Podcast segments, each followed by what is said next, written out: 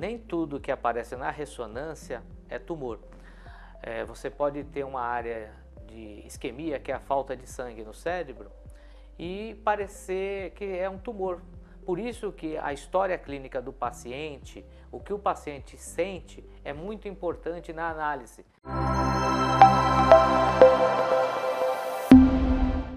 É, todo tumor cerebral aparece na ressonância e tudo que, que aparenta ser tumor na ressonância é um tumor verdadeiramente? É, boa pergunta.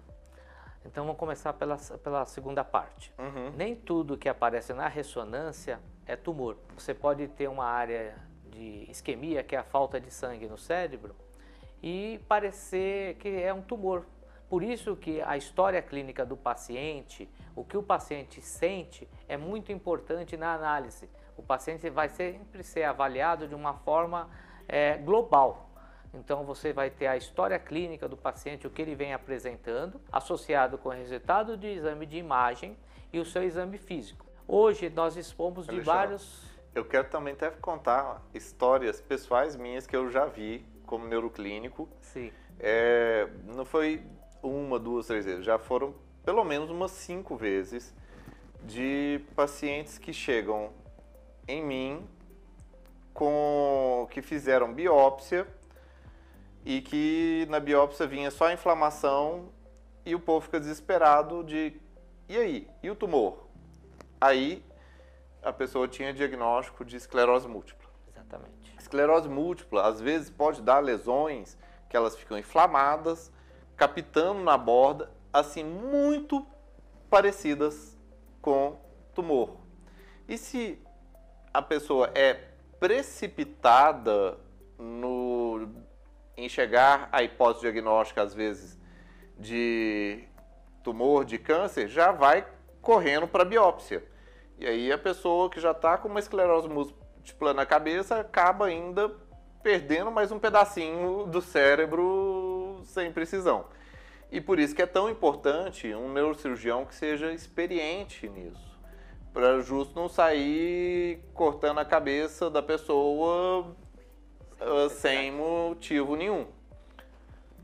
É, o que o William falou é uma verdade, porque eu, chama, inclusive, na questão da, da esclerose múltipla, chama-se pseudotumor cerebral, um pseudotumor. Uhum. Porque é um processo desmineralizante, né, uma doença inflamatória, e que ela muitas vezes provoca um, um, um efeito de massa intracraniano, simula um, um, tumor cerebral propriamente, uma neoplasia, e não é.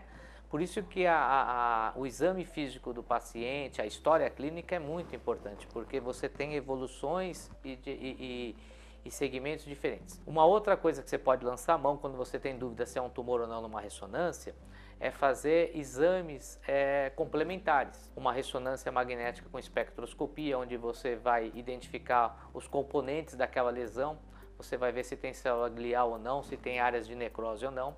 Isso você consegue fazer. Tem uma outra ressonância que você faz a ressonância com a difusão. A difusão é muito importante porque ela vai mostrar se tem restrição ou não de, de água na ressonância. Isso diferencia, por exemplo, de um processo inflamatório de uma área isquêmica e de uma neoplasia. Um processo inflamatório de uma área isquêmica, você vai ter restrição às moléculas de água na difusão. Já na neoplasia não vai ter, então você já começa a diferenciar. E tem a terceira possibilidade que é a ressonância com perfusão, onde você vai ver a capilaridade da, da microvascularização e capilaridade daquela lesão.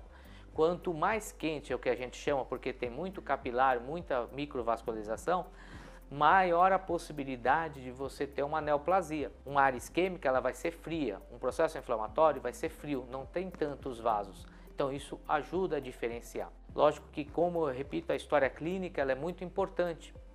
Como o Iriam falou, você tem algumas é, situações, alguns pormenores onde você vai conseguir diferenciar o que é uma esclerose múltipla do que é uma neoplasia. Muitas vezes, pela, por exemplo, no sexo feminino é muito mais comum, um quadro visual é muito mais comum abrir o quadro como o, uma esclerose múltipla. Às vezes você conversando, a pessoa teve alguns surtos e que ela não deu importância. Então tudo isso facilita o, o, o diagnóstico, desde que você, como o William está dizendo, você tem que ter experiência, tem que ter paciência e tem que pesquisar e pensar nessas possibilidades, para não fazer uma biópsia ou fazer uma abertura do crânio é, desnecessária, porque existem riscos para você fazer isso. E os tumores, todo tumor aparece na ressonância?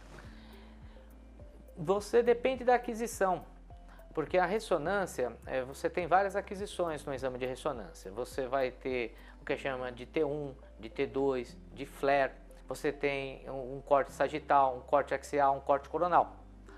Se você é, fizer esses cortes e você colocar o contraste, que é ainda mais um complemento, ajuda bastante. Toda lesão vai aparecer na ressonância sim, porque mesmo que seja uma, uma lesão onde você faz um axial, por exemplo, de uma ressonância sem contraste e que você vê, e para você está normal, tá normal. Quando você faz o flare, que é uma outra aquisição onde você consegue ver mais a, a, a célula, porque tem uma diferença na, na, nos spins, porque a ressonância eletromagnética você tem, ela é feita por troca de energia eletromagnética. Então, cada aquisição ela é feita de uma forma. E no flare, geralmente você vai conseguir ver essa lesão brilhante mesmo que seja pequena e você consegue identificar a lesão. Então é muito difícil, você, se você fizer uma ressonância e não tiver nada em todas as aquisições, se for uma ressonância bem feita, dificilmente você vai encontrar um tumor. Então, o ponto que é, o Dr. Alexandre quer dizer é que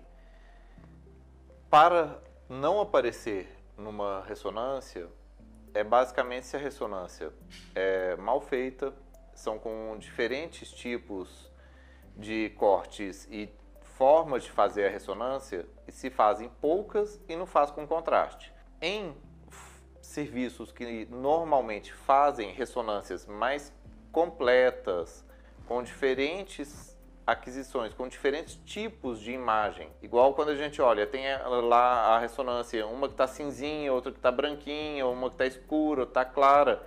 Isso são diferentes aquisições, e especialmente o contraste. O contraste também ajuda muito a identificar e aparecer estruturas que antes não iam ser vistas. Com isso a gente consegue sim.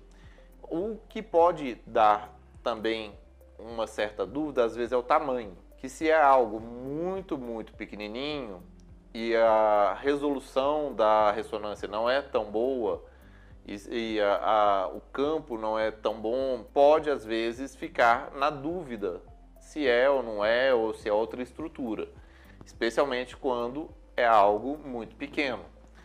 E, e bem, mas o ponto mais importante é que de longe a ressonância e uma ressonância bem feita, ela é o principal elemento para a gente dar o pontapé inicial no diagnóstico de tumores cerebrais, tanto do cérebro quanto da medula, do sistema nervoso central como um todo.